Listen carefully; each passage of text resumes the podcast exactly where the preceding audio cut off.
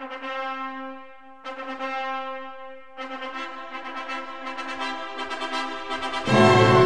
écoutez les podcasts de l'Homme Nouveau. Retrouvez toutes nos émissions sur notre site homme-nouveau.fr.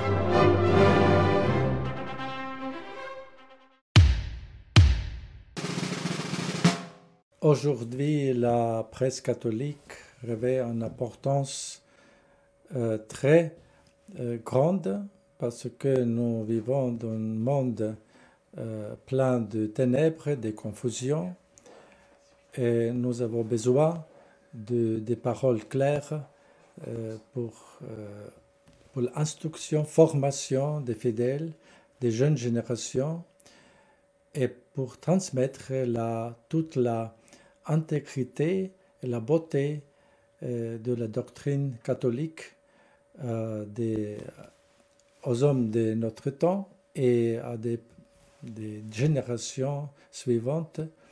Et donc je souhaite que la presse catholique, avec la grâce de Dieu, puisse euh, euh, encore être plus forte et plus claire euh, de notre temps.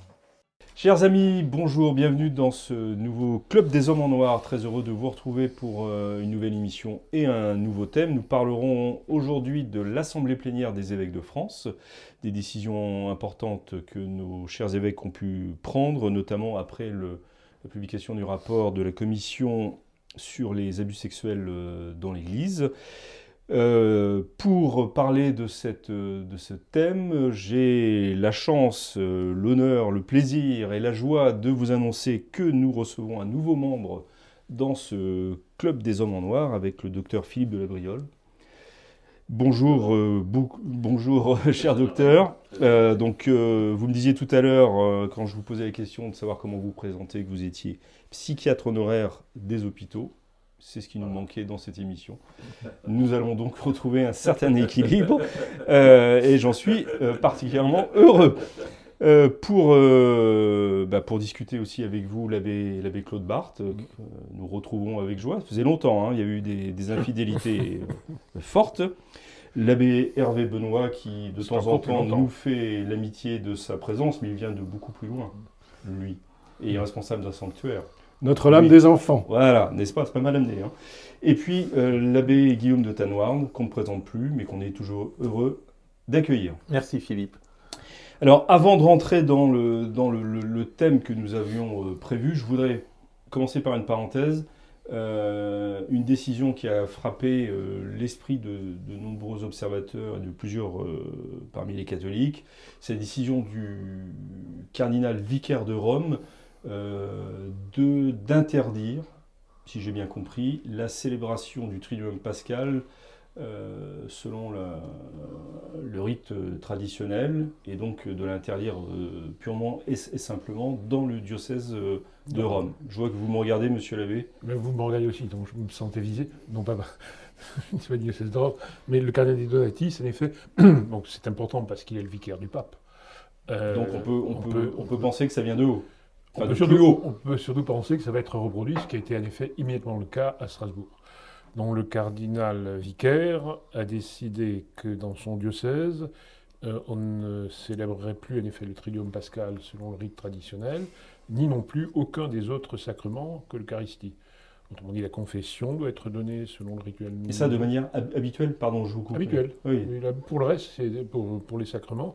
Le rituel, le pontifical, donc, euh, donc le, la confession, l'extrême-onction, le baptême, euh, rite nouveau, euh, la confirmation, ça devient plus ennuyeux, et les ordinations. À Rome, c'est pas très ennuyeux, les ordinations, il n'y a pas d'ordination traditionnelle, généralement, mais ailleurs, ça peut l'être, en effet. Donc c'est dans ce diocèse, on ne peut plus utiliser que le missel, selon la dernière édition typique, celle de 62, pour dire la messe de manière habituelle, mais pas le jeudi saint, par exemple. Et, pourquoi le, le, triduum pascal est-il particulièrement visé Ça fait, c'est, quand même le, très bizarre. Le, plus moment de Je ne sais pas si le mot bizarre est, le, mot le mieux choisi. Moi, je dirais très arbitraire. Mmh. Et une autorité arbitraire, c'est une autorité qui ne sait plus où elle en est elle-même, euh, pourquoi est-ce que le rite traditionnel serait bon toute l'année mais mauvais euh, pendant la, semaine sainte c'est vraiment une question. Mais par miséricorde c'est parce que petit à petit, il faut amener les, les, les, les fidèles traditionnalistes euh, vers, le, vers le nouveau rite, non? Vous appelez ça de la miséricorde, vous je Moi, j'appelle ça de la mauvaise politique. De la, mauvaise politique. Pascal, c'est le centre de la. Oui, vous parlez de la part du, et du vicaire. Mais bien sûr, bien sûr. Ou de ceux qui ont inspiré ces décisions, oui, ça. Tout à fait, tout à fait. On peut aussi voir les choses par le petit bout de la lorgnette, ayant eu la chance d'être un vieux romain, puisque moi j'ai étudié à Rome. Je connais que ceux qui sont aux affaires aujourd'hui sont à peu près de ma génération. Je pense que tout simplement à partir du moment où la décision vient d'en haut, dans les échelons inférieurs, euh, on en rajoute. C'est un grand classique euh, des hiérarchies humaines et Moi, des je hiérarchies crois pas, romaines. Je ne crois pas que ce soit de, un ajout. Je pense que le problème, c'est que le, motu proprio euh, dernier du nom, traditionnis, traditionnis custodes, les geôliers de la tradition, euh, a du mal à passer. Traduction libre. non, non, traduction très sérieuse, d'après le dictionnaire latin de, de Gaffio. Euh... non, le... protecteur. Non, non, non, non, mais je crois qu'il faut, il faut, il faut dire les choses parce que là, on, on nous oblige à dire les choses mmh. et que le temps n'est plus à des périphrases. Euh, mmh. euh, et... jamais beaucoup périphrasé, monsieur. Non, non, non, mais, je, crois, je, crois, vraiment, si vous voulez. Moi, j'ai défendu le pape François aussi longtemps que j'ai pu, c'est-à-dire ah oui, ah oui. jusqu'à jusqu'à l'encyclique euh, Tutti Fratelli, ou Fratelli Tutti, je ne sais plus. Cette encyclique, vous savez que Jean-Luc Mélenchon ne, ne, lit pas sans verser une larme. Cette encyclique d'extrême gauche, euh, qui, qui, est pour le, le respect, le, le, droit de l'homme euh, au développement intégral. Euh, le droit de tout homme au développement intégral, c'est euh, en politique, c'est n'importe quoi. Euh, donc je pense que quand on est pape, on ne peut pas dire n'importe quoi, et qu'il y, a un premier problème avec cette encyclique.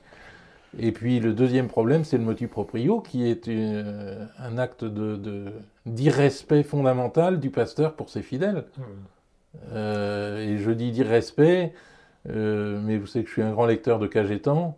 Mmh. Cagetan a vécu à l'époque d'Alexandre VI Borgia, donc c'était un mmh. autre problème. Mmh. Mais il parlait de la tyrannie du pape possible. Et je pense qu'on est, on est dans euh, des, des, actes de tyrannie. Mais sur cette question précise, je me permets encore d'insister sur le fait que quand vous approchez un petit peu le fonctionnement de la, de, des hiérarchies, en particulier la hiérarchie romaine, que, encore une fois, c'est ce qu'on appelle à l'armée euh, le quart d'heure du caporal, de l'adjudant, où chacun va rajouter. Hmm oh, c'est votre fonction ici, mon cher Philippe, et, on vous, nous vous respectons beaucoup pour ça. Mais c'est qui consiste à en rajouter sur ce que, dit, en rajouter sur ce que dit le chef. Oui, euh, la, la, liturgie traditionnelle est possible tous les dimanches euh, tous les jours, mais pas la semaine pascale. Oui, Pourquoi Mais c'est désormais réduite à Rome à la messe. Oui, oui, mais c'est pour dire. Pardon, mais là aussi, il y a cet aspect. Cette réduction de la messe. Euh, il faut dire aussi que. Cette réduction à la messe, euh, elle est, elle est problématique. Elle est bien sûr problématique, bien sûr. Mais il faut, vous avez raison, mais je crois quand même qu'il y a de la provocation dans cet acte. il faut savoir qui a pris ces décisions. Alors, il semble que ce soit le chargé de la liturgie du diocèse de Rome, dont le nom m'échappe. Oui, euh, enfin, le pape ne peut pas ne pas non, mais ça, nous sommes agréer cette décision. oui, mais les sbires... On va laisser parler l'abbé Barthes, je et puis je vous après. Euh, exonérer le pape. Euh, cet homme-là, donc, est professeur à Saint-Anselme. Et Saint-Anselme, la, la, faculté de théologie de Rome, et le Creuset, où toutes ces choses-là ont été élaborées, avec notamment le fameux professeur Grillo. Et, or, une des premières moutures de ce motu proprio, plus dur que l'actuel, justement, prévoyait de ne, célébration uniquement de la messe. C'est la seule était pas. Et tous les autres livres, le rituel et le pontifical, n'étaient pas permis. Donc on revient là-dessus en quelque sorte. C'est un groupe de pression qui, qui, qui pousse le bouchon le plus loin possible, euh, sachant qu'en effet, ça va faire du bruit. Ça va, Ah, de toute façon, le pape n'a pas le droit d'interdire la tradition. Je veux Mais- dire, mais il, non, se, mais- mais- Oui, oui. il se tire une balle dans le pied et peut-être Oui. pas que dans le pied. Oui, oui, oui, bien sûr, bien sûr. Mais, Il a- ils, veulent ennuyer, ils veulent ennuyer au maximum euh, tout ce que représente la liturgie. C'est pas la bonne stratégie. C'est une stratégie où il prête le flanc de, Mhm. façon, de façon dramatique à la critique théologique la plus élémentaire. Très bien, très bien. Mais concrètement, vous avez raison. Je suis bien sûr largement euh, enfin, totalement. Oui, mais je pense que c'est le discours qu'il faut tenir, parce que si nous, nous ne tenons pas, il faut le qui tenir, le c'est- tiendra? Nous, il faut le tenir, nous le tenons, mais ensuite, euh, sur le terrain, imaginez que, que l'évêque de Chartres euh, prenne la même décision. Qu'en sera-t-il des ordinations à Courtalin? Eh bien, il faut surtout euh, que l'évêque de Chartres ne prenne pas cette décision. Alors, supposons il qu'il ne pas la prenne. prendre. Supposons qu'ils la prennent, et, et d'autres vont la prendre comme ça. Oui, oui, il y aura Vous- Vous, certainement. parliez du, du- Mais de toute façon- de Strasbourg, c'est ça?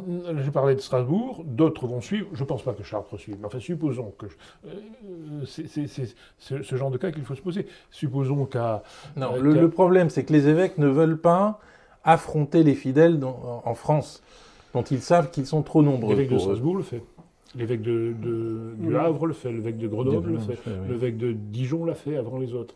Si, si, Euh. L'évêque de Dijon l'a fait, mais finalement est Ah, revenu sur, euh, rétrogradé, parce que- mais, mais, mais, mais sur d'autres- sa politique. Oui, non, mais il y aura, il y aura certainement un Et effet de je- contagion. Je, je ne pense pas qu'on puisse Et- faire euh, l'économie d'un affrontement.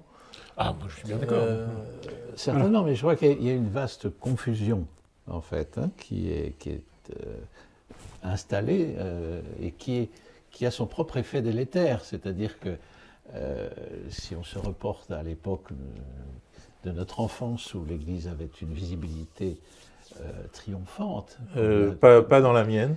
Mais Pas- attendez, vous- laissez parler le, le vous, êtes mon cadet, vous êtes mon cadet d'une bonne dizaine d'années, monsieur l'abbé. Finissez, finissez, j'ai- continuez j'ai été plutôt. au patronage avant le concile. J'ai vu des prêtres en soutane euh, dans un ballon. Enfin, tout ça était bon enfant. Mais il y avait une force, il y avait une stabilité, il y avait un englobant. Il y avait un englobant qui nous portait vers euh, à, focaliser cette confiance du chrétien de- du- dans, dans- dans le prêtre, dans, dans l'Église, dans l'institution. Et il y avait une cohésion du monde des adultes beaucoup plus forte. Voilà. Nous vivons actuellement euh, un jeu de massacre hein, euh, qui est composé de décisions euh, au plus haut niveau, mais qui évite les formes qui les valideraient. Euh, nous avons une discordance euh, euh, qui mériterait un, un commentaire de marxiste entre l'infrastructure, Hmm. donc ce qui se passe, et ce que l'on dit qu'il se passe. voilà. Et nous vivons surtout, me semble-t-il, cette confusion première qui vient directement du Concile Vatican II, c'est-à-dire la substitution de la paix à la vérité. Or, la vérité, c'est l'aliment, c'est l'aliment de, la pensée. La, vérité, c'est la lumière de la vie mentale.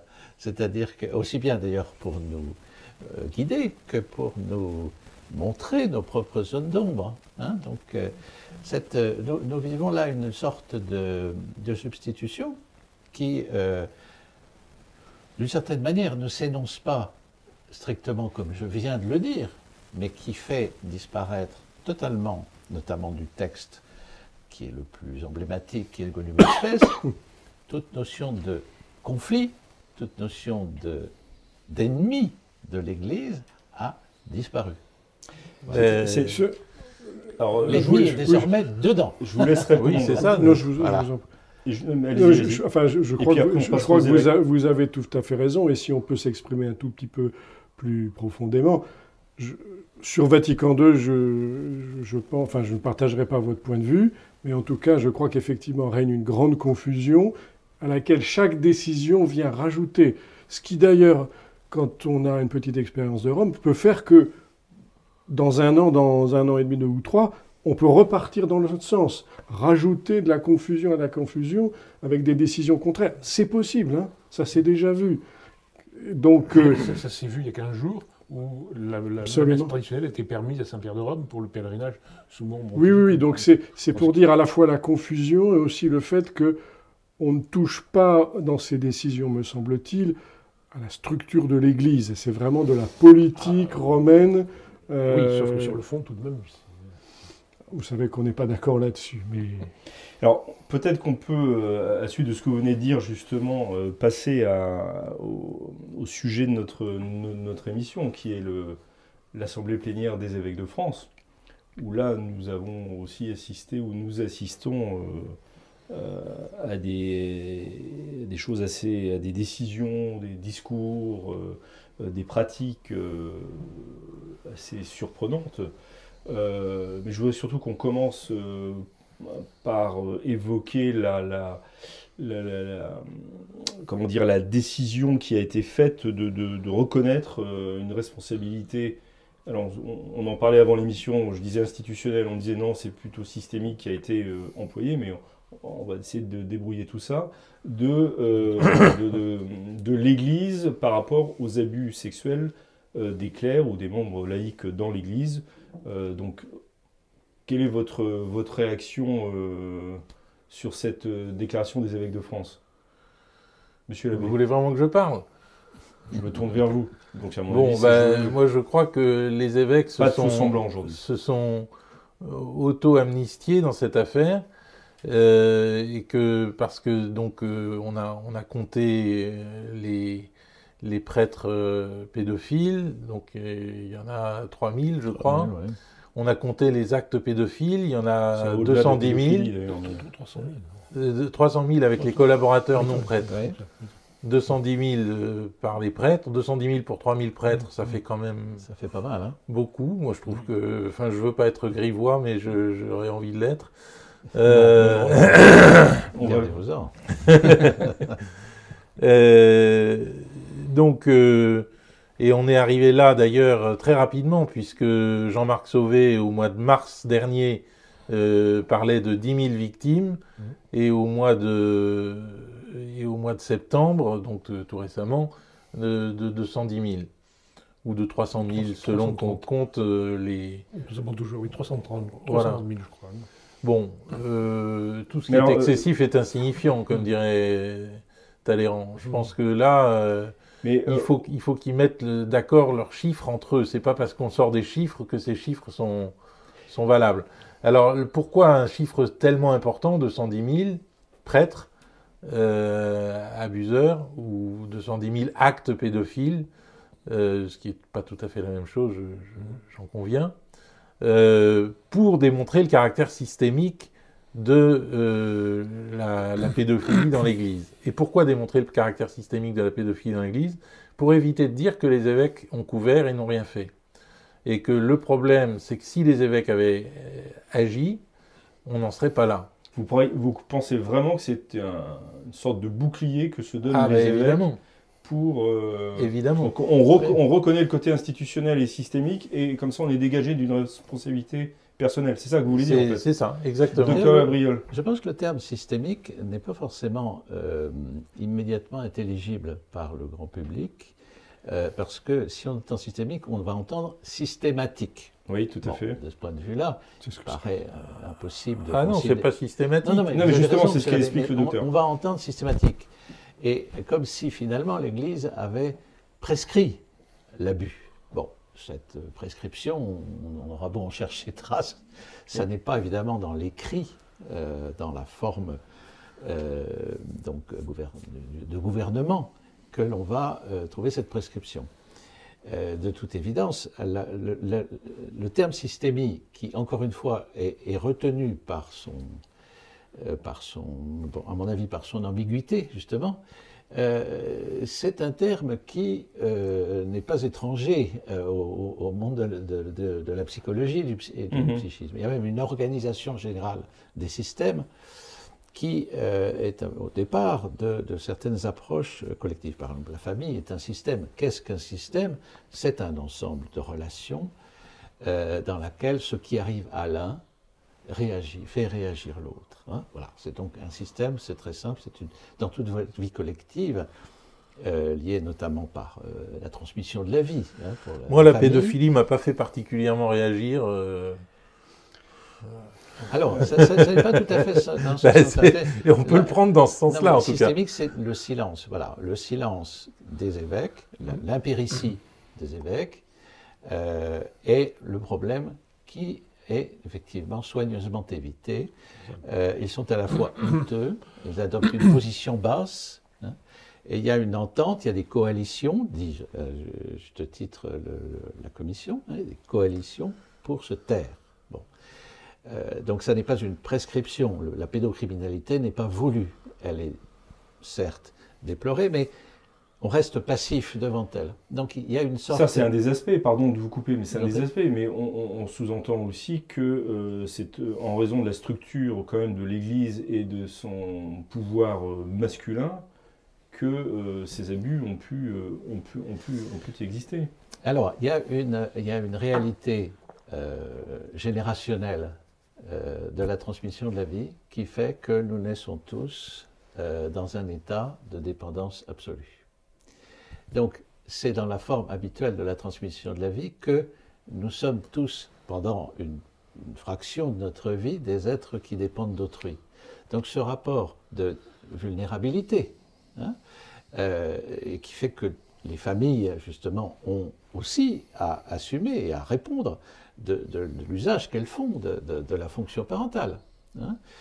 Euh, ça vient, cette réalité qui fait que euh, un enfant est preneur d'intérêt, et preneur de dominance aussi, car la dominance a une fonction de sécurisation, euh, ça vient rencontrer la fonction spirituelle du prêtre, qui est un pouvoir d'ordre. C'est-à-dire que, en, l'occurrence, le, prêtre est père, euh, il fait dans, dans sa mission, euh, en analogie avec ce que fait le père de famille dans son devoir d'État. C'est-à-dire que euh, il, veille à ce que les enfants s'affranchissent du contenant maternel, euh, il le fait pacifiquement, hein, mais euh, en même temps qu'il découvre le vaste monde à travers un comportement enfin, qui le favorise, qui le permette. Hein, voilà.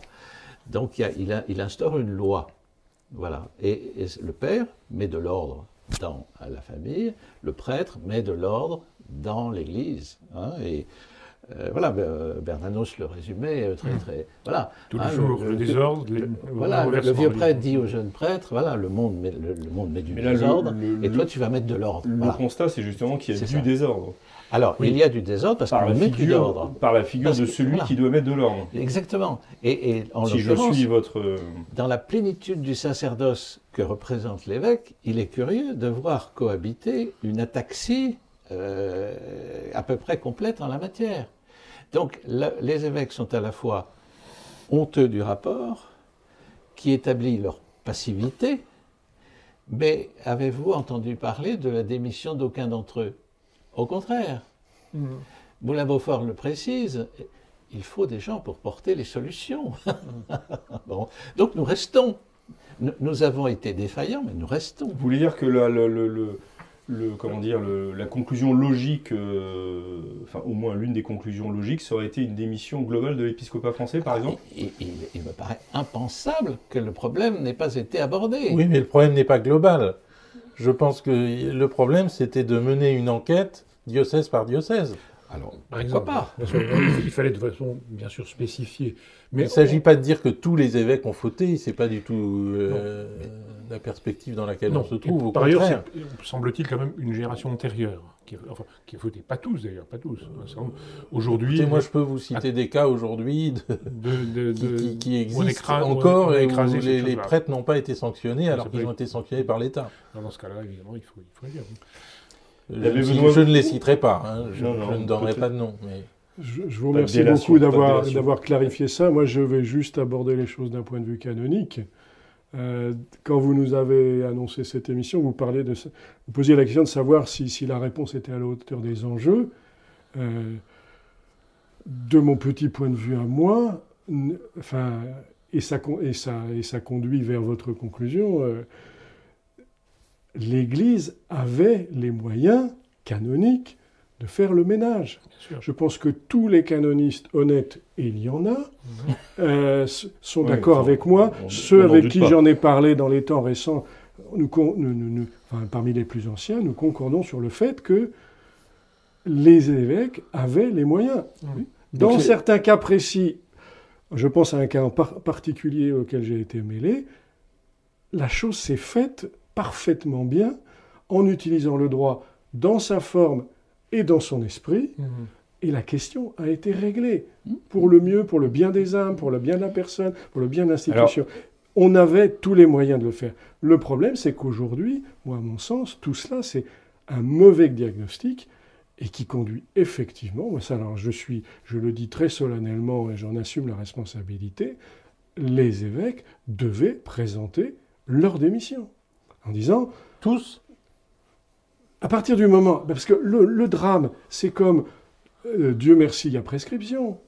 C'est du même ordre. À partir du moment où vous dites systémique, vous dites tout le monde, vous dites l'ensemble, vous dites l'Église, vous dites l'institution. Mais c'est pas systémique, justement. Non, mais c'est mais pas le les problème. évêques, Mais c'est pas le problème. C'est euh, eux qui le disent. C'est eux Ah, qui le disent. C'est surtout pas systémique, non je, je sais bien que c'est pas mais- systémique. Oui, mais on ne doit pas souhaiter que les, les bêtises verbales deviennent réelles parce qu'elles sont verbales. Parce Oui, mais- c'est juste de la communication alors.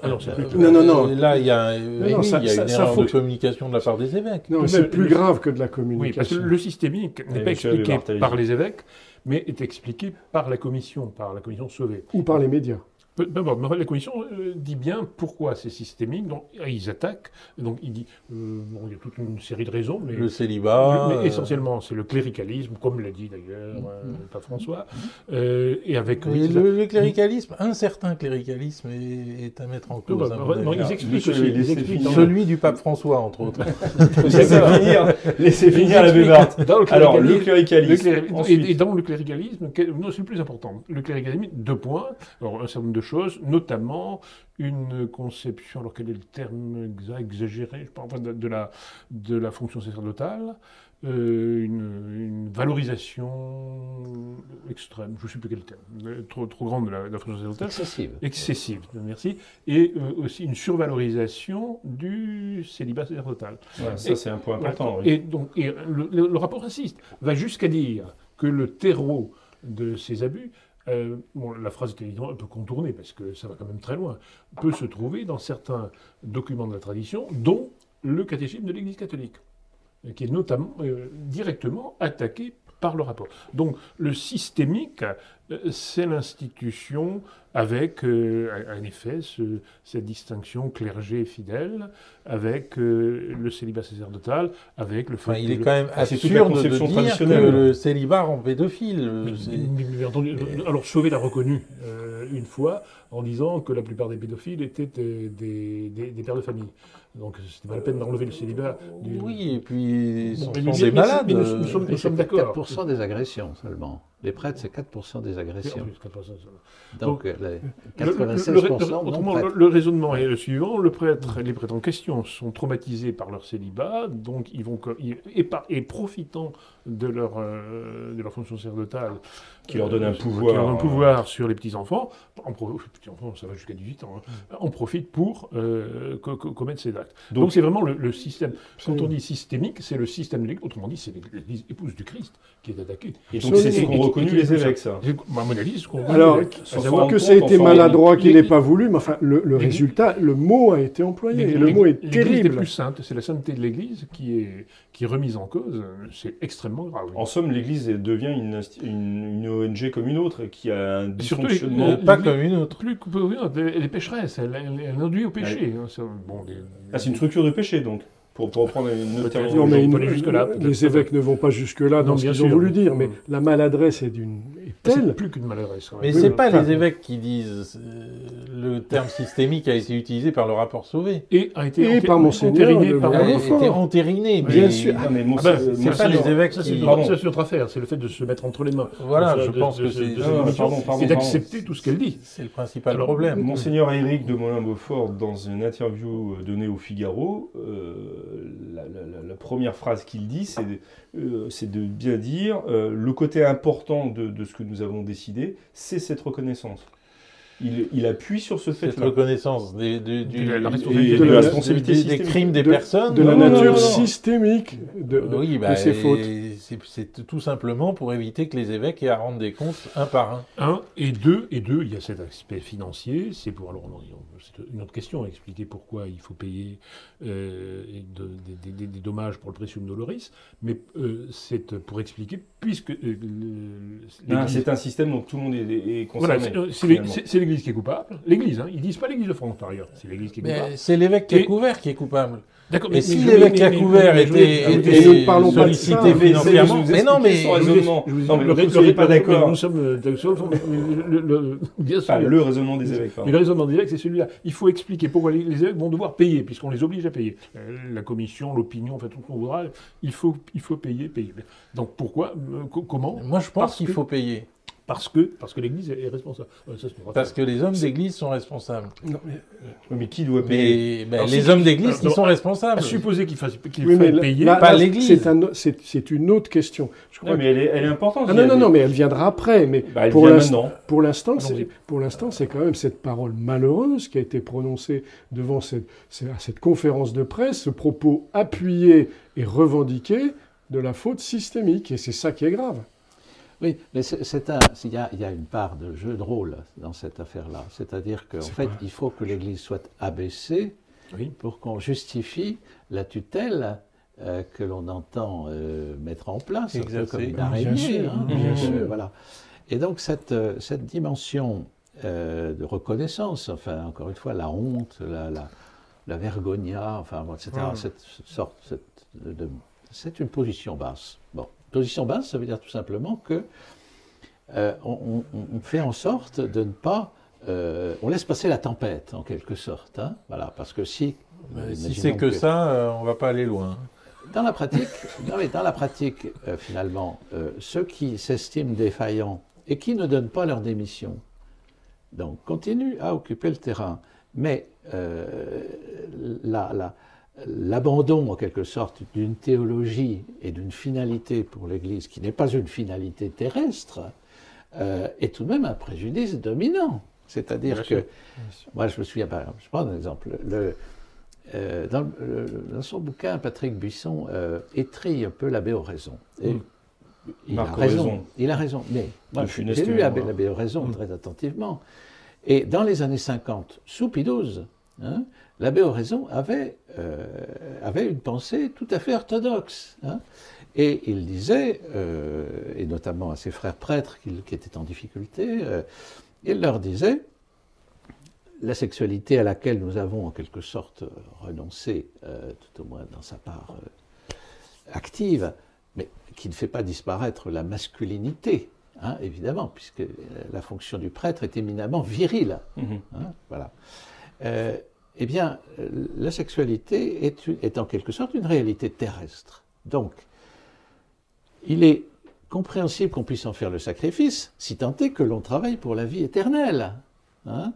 Euh, dès lors qu'on n'a plus qu'une vision horizontale, où l'Église est en quelque sorte une auxiliaire, euh, enfin, ce, mouvement d'animation euh, de la démocratie universelle, voilà. Mm. Mais euh, c'est la teinture, c'est la teinture religieuse d'une société politique euh, qui, elle, a sa noblesse dans son dans son sa réalité politique. C'est c'est une c'est un contresens. C'est-à-dire que oui, vous reliez ça directement à la crise de l'Église née de, de, Vatican II. En mais absolument. C'est-à-dire la, vérité de la condition humaine, c'est la vie ah ben, éternelle. justement, c'est la vie éternelle.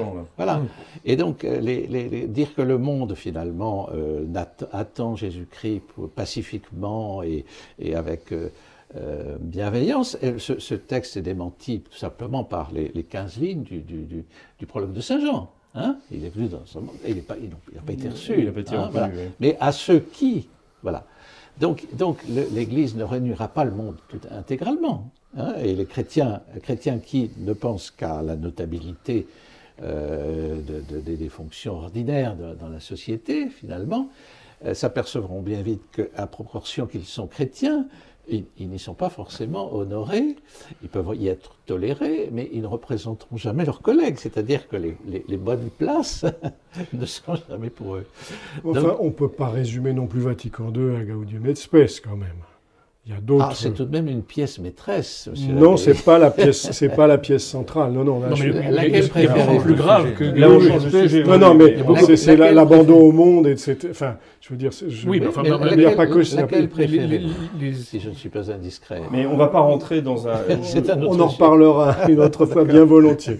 Parce que là, euh, il faut quand même revenir à, au- à l'Assemblée plénière des évêques de France. Et puisque vous rappeliez tout à l'heure que vous êtes, euh, vous êtes canoniste, on, on nous annonce la, la- la- la mise en place d'un tribunal pénal canonique national. Alors que vous disiez tout à l'heure qu'en fait, dans le droit canon tel qu'il existe, les juridictions telles qu'elles existent permettent euh, déjà de, de- de faire face à ces problèmes. On pouvait, on pouvait certainement, et du temps où j'exerçais, on parlait déjà d'amélioration euh, du dernier livre de droit canonique, des procédures pénales. Forcément, il y avait forcément moyen d'améliorer tout ça, de le rendre plus. Et puis, de permettre une part de, saisine de la justice de l'Église en dehors de l'évêque, d'une façon ou d'une autre. Mais encore une fois, je crois profondément qu'il y avait à l'époque, concernant euh, ces questions-là, ces dossiers particuliers, ces choses horribles, il y avait, si on avait pris les moyens, euh, je, vais vous, di- je vais vous faire une citation qui est absolument horrible. Vous savez que dans le droit canonique, dès qu'il y a soupçon de faits graves, l'évêque doit entamer une euh, Enquête. enquête préalable. Voilà, merci, merci, cher confrère. Préliminaire. préliminaire. Préalable, elle s'appelle enquête Oui, préalable, enfin, pour vérifier, etc., contre le bruit des médias, les machins, etc. C'est à peu près. Un évêque m'a répondu, je jure sur les saints évangiles que c'est vrai, je n'ai pas besoin de le faire, les journaux nous tiennent au courant. Voilà, Non, voilà non, l'état d'esprit. Ah non, non, non, je vous promets que c'est vrai. Je vous promets que c'est vrai. Je- C'est affreux. C'est c'est épouvantable, je veux dire. Donc, Voilà, donc là, on revient à la responsabilité Oui, Oui, voilà, personnelle voilà. de l'évêque. Et je, je voulais juste conclure là-dessus en disant, il y avait toute possibilité, en plus du respect, euh, je dirais, de la présomption d'innocence, grâce à une enquête avec, euh, une- voilà, avec un procès contradictoire, etc. Et là, avec une Mm, mais- possibilité de, de- d'arriver à une Alors, vérité. Est-ce que ce Voilà. tribunal pénal euh, la question. national est, est utile, pas Non, utile? c'est encore un machin pour un euh, l'expression. un machin de euh. C'est machin com, euh, parce que, en effet, existent les tribunaux diocésains, et d'autre part, il faut le dire, bah, c'est très important dans ces affaires-là, euh, depuis la réforme de la curie de 90, Pasteur Bonus 98, je crois, euh, la congrégation pour la doctrine de la foi est en charge de ces affaires. Donc elle peut, euh, quand une affaire se pose dans un dossier, elle doit être avertie immédiatement par l'enquête justement préalable, et ou bien elle appelle, comme on dit, euh, le- pardon, elle, elle évoque l'affaire, c'est elle qui juge, ou bien elle fait juger par le, par le tribunal diocésain, tout en gardant la maîtrise et en donnant le dernier mot. Voilà. La plupart Et- du temps, d'ailleurs, elle essaye de, de faire accélérer les choses en demandant plutôt une, en demandant une euh, procédure administrative, parce que, à la fin des fins, mais ça ce sera un autre sujet, euh, le prêtre en question va être réduit à l'état laïque et va l'être On en soit par une un jour, décision de... Et j'ajouterais, j'ajouterais juste une petite chose, c'est que j'ai entendu dans les médias, etc., une présomption de connivence entre les tribunaux ecclésiastiques et les évêques. De ma pratique, en tout cas, je sais que les relations entre les évêques et leurs tribunaux ecclésiastiques étaient telles qu'il n'y avait aucun problème de ce côté-là, hélas. Et alors, pour répondre à votre question, Oui, de ce tribunal euh, va être... euh, donc il y a une une instance de plus, un tribunal national. Donc, euh, supposons euh, qu'une affaire se présente, euh, on ne voit pas trop comment ça va. Donc d'abord, il, va- il va falloir constituer ce tribunal. Il faut que- et on, on nous dit, dans le, le rapport... Il faudra un règlement du tribunal. Il y a une affaire terrible, en plus, hein, qui, qui est à la fois la, la plus que canonique, qui est, qui est même doctrinale. Le rapport en question parle de, le rapport pardon, de la commission euh, de- demande à ce que le tribunal en question soit aussi formé de laïcs. Donc c'est contre le privilège du fort, qui n'existe certes plus. Alors attendez, expliquez le privilège du fort. que, là, que- vous que venez les, de- que les- que les prêtres, Que les clercs soient, que les très- clercs soient jugés par des clercs. par- soient jugés par des clercs, euh, une- une- soient jugés par des tribunaux ecclésiastiques. Euh, donc, bon, bref, laissons ça. Euh, une, euh, une, une affaire se présente, elle est donc évoquée par la, par la congrégation de la foi, qui va la renvoyer donc non plus désormais, semble-t-il, euh, au tribunal diocésain, mais à ce tribunal-là, qui va National. doubler, national, qui va doubler les tribunaux. Mais ça revient au même finalement, d'une part, et d'autre part, il faudra d'autres juges. on va les trouver où Alors qu'il y en a si peu déjà dans les diocèses, à tel point qu'on est obligé de Donc, faire euh, appel. effet de communication là aussi. Et Vous- vous- ce, que- ce que- ce qui- ce qui est derrière un peu ce que vous évoquez, enfin même derrière l'usine à gaz, Mhm. c'est que de toute façon, bon, d'une part, il faudra saisir euh, les, les tribunaux, c'est-à-dire que le, le droit est une force médiate. Si on ne l'active pas, il est- reste dans son bouquin. La deuxième chose, c'est le dépaysement des Oui. affaires, Mhm. hein, Voilà. puisque les relations finalement interdiocésaines euh, du presbytérium, finalement, euh, Mais- sont, sont, sont explosives. Mais on ne peut pas les éviter, dans la mesure Ah, où même- le tribunal national va être obligé, pour enquêter, Oui. euh, de- d'envoyer des commissions rogatoires euh, dans, les diocèses. Bien Alors, entendu. Et puis- mais et puis faudra même- de même toute à- façon même à Rome- instruire. Or, là, dans le, dans le rapport, combien d'affaires ont-elles été instruites Hmm. Ben, Très peu, Euh, pour ainsi dire aucune. Oui, mais Hein alors que c'était possible. Mais oui, c'était possible, vous avez raison. Et ça l'est toujours. Le Le- dispositif existait, il n'a pas été saisi et activé. Alors, le dépaysement est, une partie de la réponse. La féminisation, on pourrait dire, des, tribunaux, fran- des tribunaux pas seulement civils est telle qu'on pourrait aussi en tirer, en quelque sorte, Mhm. des leçons. Alors, on, tirera ces leçons peut-être dans une autre, euh, moment. dans une autre émission. Je voudrais, il nous reste euh, à peine deux minutes. Euh, on a parlé quand même de l'indemnisation par l'Église. Euh, J'ai eu écho euh, parmi mes lecteurs, tout simplement, enfin les lecteurs de l'Homme Nouveau, de gens qui disent nous, on ne voit pas pourquoi, en tant que laïcs, nous devrions euh, payer la quête auquel nous contribuons, la quête du dimanche auquel nous contribuons n'est pas faite pour ça. Les dons que nous faisons à l'Église ou les dons que les générations précédentes ont fait à l'Église pour, euh, ont fait à l'Église pardon, pour se procurer les bâtiments, etc., Bien etc. sûr. Euh, c'est les mêmes bâtiments qui vont être vendus puisque c'est l'un des, des- des dispositifs euh, retenus. euh, n'ont pas, n'ont pas, n'avaient pas cette destination. Ce n'est pas normal. Et j'aimerais avoir un peu en une minute, euh, si Ah, possible, si, bah, c'est une très très grosse affaire, cette affaire de l'annulation, savoir d'où elle vient. avoir votre avis. Euh, donc très concrètement pour ces- ce genre d'affaires, ça vient des tribunaux américains qui ont décidé que les diocèses étaient avant. Bon, il faut, laissons ça. Euh, très, très, très concrètement, donc euh, l'É- l'É- l'Église, l'Église de France, dit qu'elle est responsable. L'Église de France n'existe pas du point de vue juridique. Oui. Non, ça veut dire que ce sont les diocèses qui vont payer, les diocèses de France qui vont payer ces choses-là et qui vont le payer. On leur- la commission sauvée leur demande et en effet ils se mettent, ils se préparent à le faire. Vont payer en vendant des immeubles. J'ai appris il y a deux jours que le secrétariat de l'épiscopat téléphonait à tous les diocèses de France pour demander euh, de leur faire une liste de Des bâtiments en question. qui- qui Les sont- bâtiments à vendre. à vendre, oui. Terrible.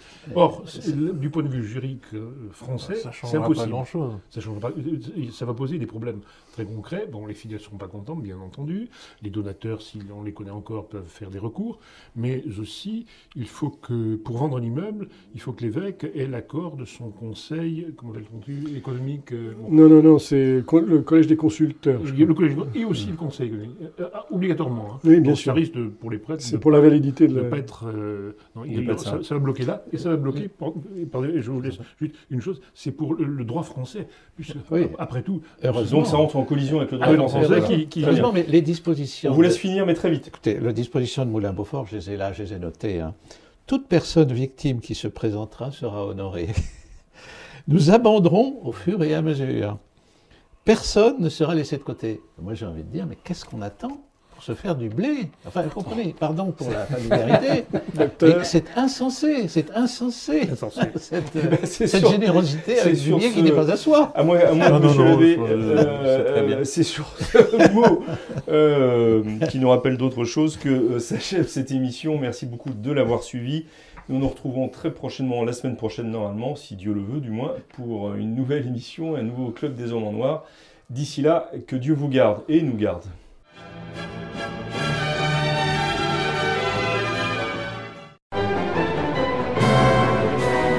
Merci d'avoir écouté ce podcast de l'Homme Nouveau. Si vous souhaitez soutenir nos émissions, rendez-vous sur l'onglet Faire un don de notre site homme-nouveau.fr.